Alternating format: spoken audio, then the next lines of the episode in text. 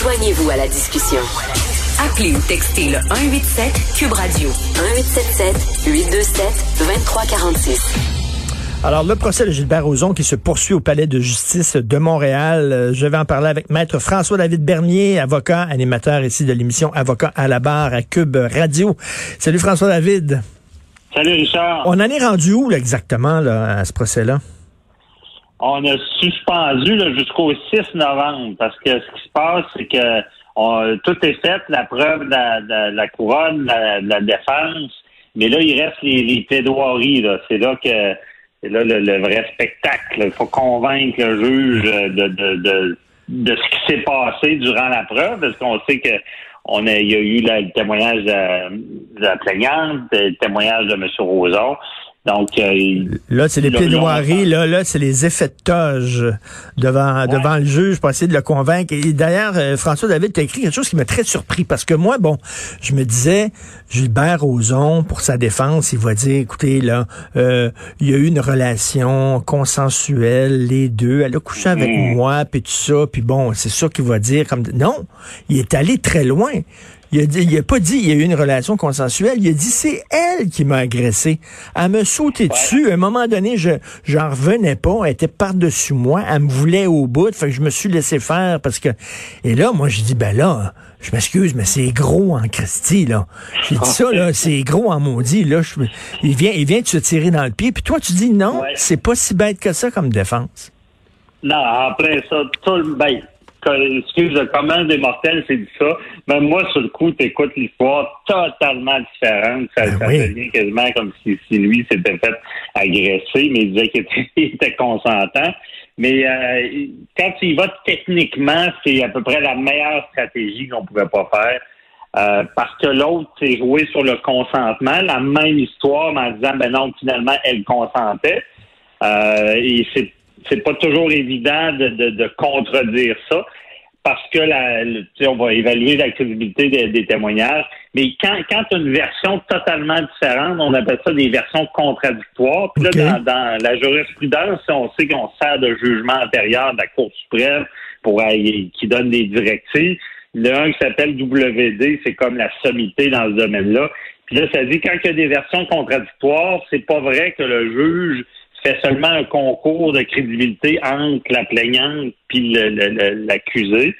C'est il y a vraiment une technique. Donc, un, il faut que faut que le juge, la juge dans ce cas-là, se demande est-ce qu'elle croit la version de Gilbert Rozon? Si elle la croit, si c'est vraisemblable pour elle, ben faut qu'elle la quitte. Si elle ne croit pas, euh, il faut qu'elle se demande est-ce que est-ce que son témoignage, même à ça, euh, soulève un doute raisonnable dans ce qui s'est passé. Ça veut dire, exemple, euh, elle n'est pas sûr de sa version, mais il y a tellement il y a une contradiction, il y a de quoi qui, qui fait dire ben, j'ai peut-être un doute raisonnable. Puis là, ce qu'il faut comprendre, c'est si elle ne croit pas, ce qui est difficile, c'est qu'il faut qu'elle l'explique, il faut qu'elle motive pourquoi. Je donne un exemple rapide. Euh, vous avez vu euh, Michel Brûlé, l'éditeur, qui était reconnu coupable. Lui, c'était pas une version contradictoire, un. Puis deux, elle, elle, croyait pas certaines choses. Que lui disait, ben je voyais la braise dans les yeux de, de, de, mon invité qui me voulait. Puis là, elle, elle croyait pas ça. Elle expliquait pour elle, c'était pas crédible. Puis dans Michel Brûlé, bien comprendre ce qui était plus facile parce qu'il était reconnu coupable, mais c'est que c'était un rendez-vous d'affaires. C'était pas une sortie. Fait que le contexte va jouer. Donc lui, il était reconnu coupable.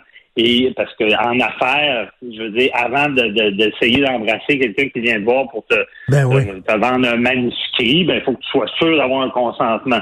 Tandis que dans une soirée, une petite veillée, puis après ça, les gens vont à la maison, ben là, c'est plus compliqué le consentement. C'est pas non plus obligé d'avoir euh, euh un accord écrit. Euh, voulez-vous avoir des relations je, comprends, c'est pas une c'est pas une réunion d'affaires, c'est plus bon. Euh, mais mais mais me semble, me semble si tu veux mettre la, juge de ton côté, c'est bien plus facile de la convaincre en disant, écoute, là, c'était consensuel que de dire, c'est moi qui ai été agressé. Parce que regarde, regarde bien euh, François David, si moi, là, il y a une fille qui vraiment m'agresse sexuellement, je peux te dire que je vais raconter ça à mes amis? Je vais dire, tu sais pas ce qui s'est passé hier? La barnouche, j'étais, il y avait une fille chez moi, puis elle me sautait dessus. Tu peux, lui, tu sais, il me semble, il faut que tu il faut, il faut que il faut que des, des gens en disant, ben regarde, lui, j'ai raconté ça, cette histoire-là, puis ça va être mon témoin, puis tout ça. Tu sais, comme elle, si elle a été agressée, j'imagine, elle en a parlé à, à, ses amis le soir même en disant, c'était ouais, ce qui m'est arrivé, tu sais. Mais je comprends ta réflexion, mais techniquement, c'est pas ça, c'est leur témoignage qui compte. OK. Puis euh, même, même, c'est un peu ton avec la couronne, c'est devenu un peu ridicule à un moment donné parce qu'ils ont réussi finalement à faire témoigner une de ses amies qui travaillait avec, la plaignante. Mais la couronne a perdu, d'après moi, beaucoup de crédibilité parce que cette amie-là a un peu mal compté l'histoire. Elle, ce qu'elle disait, c'est que ah ben euh, j'ai à me conter cette histoire-là, puis c'est devenu un running gag au bureau que si tu sortais avec euh, Gilbert Rozon, tu, pouvais perdre ta petite culotte. Tu sais, puis là, tout le monde riait de ça au bureau. Tu vas dire ça, la, un procès ben pour agression sexuelle. Je veux dire, ben oui. pense pas qu'une agression sexuelle devienne un running gag. Donc, ça, ça joue contre eux. Puis comme je te dis, s'il y avait rien voulu dire le consentement, les règles que je t'ai dit, les trois règles de la WD embarquaient. C'est pas ça qu'on appliquait.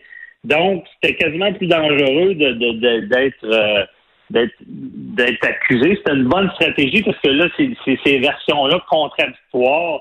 Puis euh, mm. même si elle ne croit pas, il faut qu'elle regarde l'ensemble de la preuve. C'est là qu'on regarde la crédibilité de la, de la plaignante. Mais je veux dire, Richard, ce procès-là, c'est je, je veux pas, regarde, je, le dis, je suis pro-victime, je suis pro, euh, il faut, faut faire des peines, mais ça fait 40 ans. Tu avais à côté le procès de Brin d'amour, il n'y avait pas un journaliste qui suivait ça, c'est un gars qui est tué avec une baguette de billard, ça, oui. sa, conjointe. Mais Gilbert Rozon, ça faisait que ça fait 40 ans. Honnêtement, c'était un petit peu euh, bizarre 40 ans après. Ça avait l'air d'une histoire c'est quand même spécial d'accuser 40 ans plus tard. Il y a même des, des pays là, comme la France et les États-Unis qui mettent une prescription. Puis je veux pas banaliser ça, hmm. mais c'était bizarre parce que les, les le souvenir est altéré. ça va être difficile pour la juge. Puis tantôt, quand j'ai dit que les plaidoiries sont au 6 novembre, là, imagine, ils font transcrire le procès. On va avoir le procès par écrit. Ça, c'est rare qu'on fait ça. Et là, ils vont, il va falloir qu'ils qu pointé des contradictions parce que ça ne sera pas évident parce que les deux ont bien euh, témoigné. Puis Gilbert Rozon, on dira ce qu'on veut. Il a vu neiger, puis quand il témoignait, c'est un homme d'affaires tu voyais l'avocat de la couronne qui essayait de, de, le coincer ou de le rendre mal à l'aise, mais ça marche pas. Et il faut se rappeler, euh, François David, il faut se rappeler là, que c'est bon, au criminel. Donc, euh, si tu as un doute, si tu as un doute, il faut que tu acquittes la personne. Il faut, faut que tu la si tu l'accuses, si tu la condamnes, c'est hors de tout doute raisonnable. Donc, c'est très difficile. 40 ans après, euh, comme tu dis, avec le témoignage de l'ami de la présumée victime qui était pas un témoignage très fort. Donc, si la juge, elle n'a qu'un simple doute, elle va l'acquitter. Ben, pas simple doute. C'est un doute raisonnable. ça veut dire un simple doute, elle le condamne quand même. Mais quand c'est un doute qui, a de l'allure, dans le fond raisonnable, mais ben là, euh, c'est tous les principes, hein, la présomption d'innocence, le, le, la, la, charte, euh, vaut mieux 10 euh, criminels en liberté qu'un accusé en prison. C'est tout le principe. C'est pour ça que le fardeau de la preuve est plus sévère.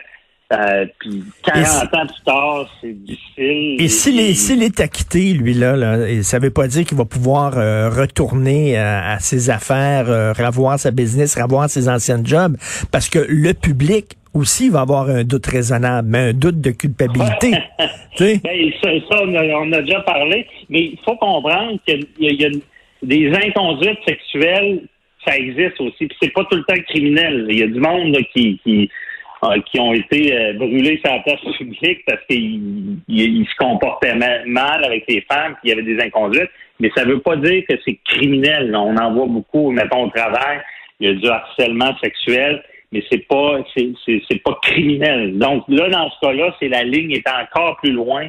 C'est l'agression sexuelle euh, sans consentement.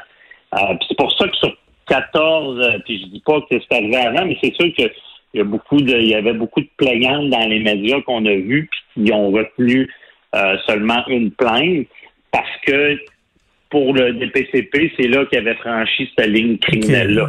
Mais ça veut pas dire, là, ouais, c'est ça. Fait que, ça veut pas dire, là, là, on voit des poursuites, les courageuses. Euh, euh, pour l'instant, c'est comme fini parce que eux, ça a été refusé à la Cour d'appel pour accepter le recours, là, un hmm. recours collectif. Mais là, ils vont aller sur la Cour suprême si c'est accepté.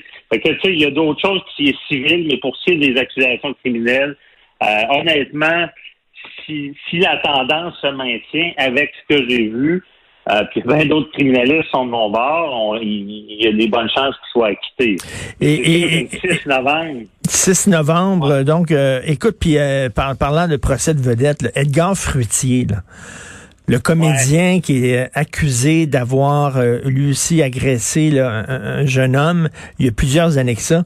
Le bonhomme a comme 102 ans. Il a de la misère à marcher puis tout ça. Si effectivement il est condamné, puis là, je suis pas en train de pleurer sur son sort parce que s'il l'a effectivement agressé, euh, veut dire c'est un agresseur. Mais reste, tu fais quoi avec un homme de même qui est rendu très très vieux, très très faible? Est-ce que tu l'envoies en prison quand même? Ben, il y a des. Là, je pense que ça a été retardé, son emprisonnement, s'il euh, était malade.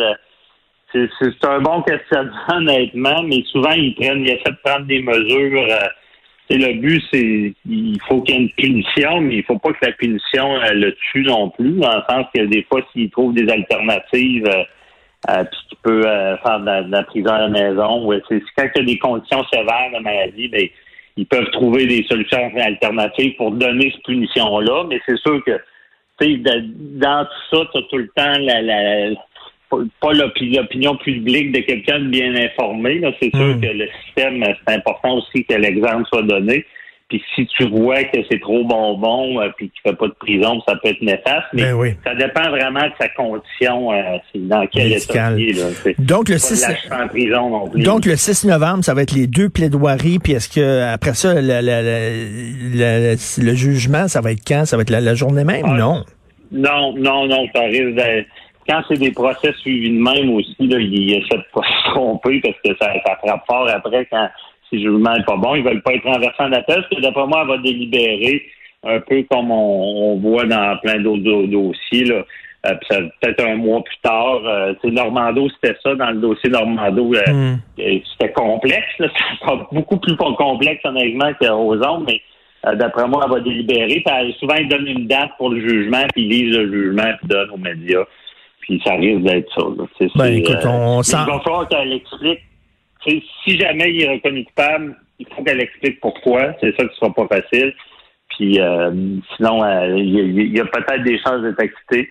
Mais, on rappelle, tu sais, parce que les gens entendent ça, puis ils vont être fâchés après moi que je dise ça, les, les victimes, les, les, les, certaines femmes ou hommes qui ont, qui ont, pu vivre des agressions vont dire ça n'a pas d'allure, ils s'en tirent, mais c'est pas ça. C'est quand même, c'est des chaque cas est un cas. Ben oui. On dit pas, il faut. Puis, dans le fond, c'est un exemple, ce dossier-là, pour dire l'importance de ne pas attendre 40 ans avant d'aller dénoncer ce qui peut se passer, parce que là, ça devient. Ben, ça devient extrêmement difficile. 40 ans après, là, tu essaies de te rappeler qu'est-ce qui s'est passé. C'est pas évident. Non, non, tout à fait. Puis ça montre à quel point aussi c'est difficile euh, de trancher dans, dans des cas d'agression, parce que ça c'est entre deux personnes, c'est derrière des portes closes, il n'y a pas de témoins en général. Donc, c'est très difficile de prouver euh, euh, un bar comme de l'autre. Merci beaucoup, François-David Bernier. On t'écoute bien sûr, avocat à la barre à Cube Radio. Merci. Salut.